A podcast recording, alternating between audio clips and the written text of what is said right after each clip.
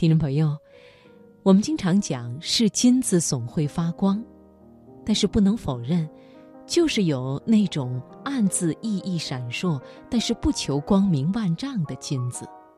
今晚节目的开始，就想先送给你黄叶的文章，不是所有金子都想发光，选自《时代青年》。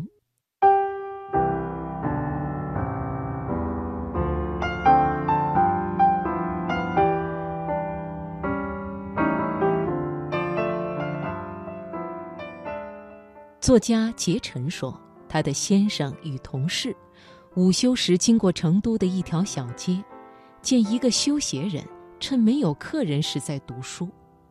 他读什么呢？武侠言情。好奇的同事走过去一探究竟，哦，他读的是夏多布里昂。夏多布里昂是十八到十九世纪法国早期浪漫主义的代表作家。他一定想不到，他能在二十一世纪与一个修鞋人相遇相知。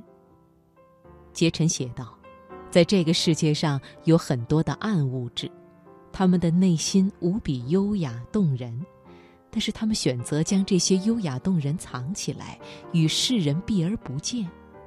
物理学中的暗物质很小，却是宇宙的重要组成部分。依照杰臣的比喻。”我身边的暗物质也不少。女友红总是自谦，没什么追求，就想过安逸的日子。刚认识他时，我是相信他对自己的评价的。学医的他，竟然就安心做着校医，每天督促学生搞卫生、检查卫生、安排学生老师体检，这是多么平凡普通的工作呀！他还热衷于做那些家庭琐事，用电饭锅做酸奶，用淘米箩生豆芽做糯米酒，自己在家学裁衣服。可是那天去他家，我在沙发上看到一本纪伯伦的《沙与墨》，居然是中英文对照版。见我惊诧，他淡淡的笑着说：“嗨，就是没事时随便翻翻，以免把英语全忘记了。”我的同学老哥是真正的读书人，涉猎面极广，阅读极深。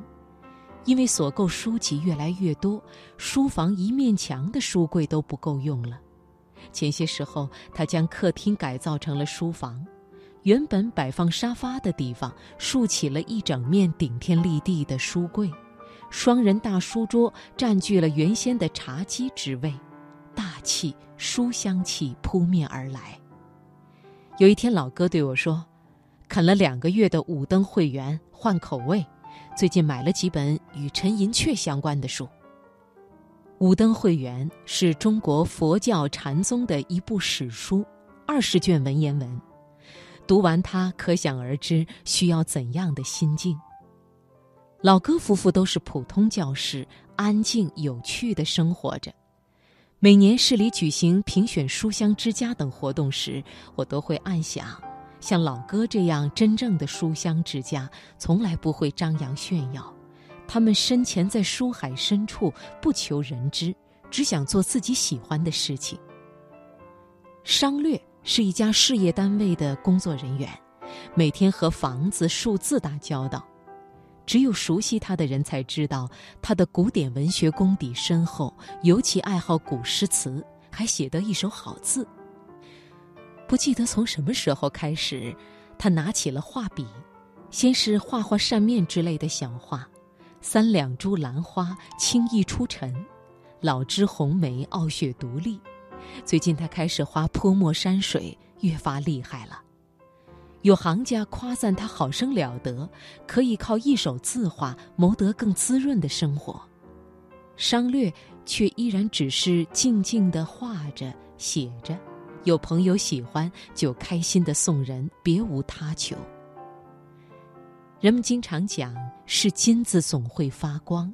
于是，我们总是勉励自己要好好学习，充实自己，让自己这块金子的含金量越来越高，以期有朝一日脱颖而出，熠熠发光。殊不知，这世上有那么些金子，优雅藏在其社会身份和形体外貌之后，默默地放弃了闪光，在暗夜里做不发光的金子。可是这又有什么不好呢？喜欢做发光的金子，就努力发光；其他的那些金子，就让它们安静地存在于这个世界的某个地方，直到地老天荒吧。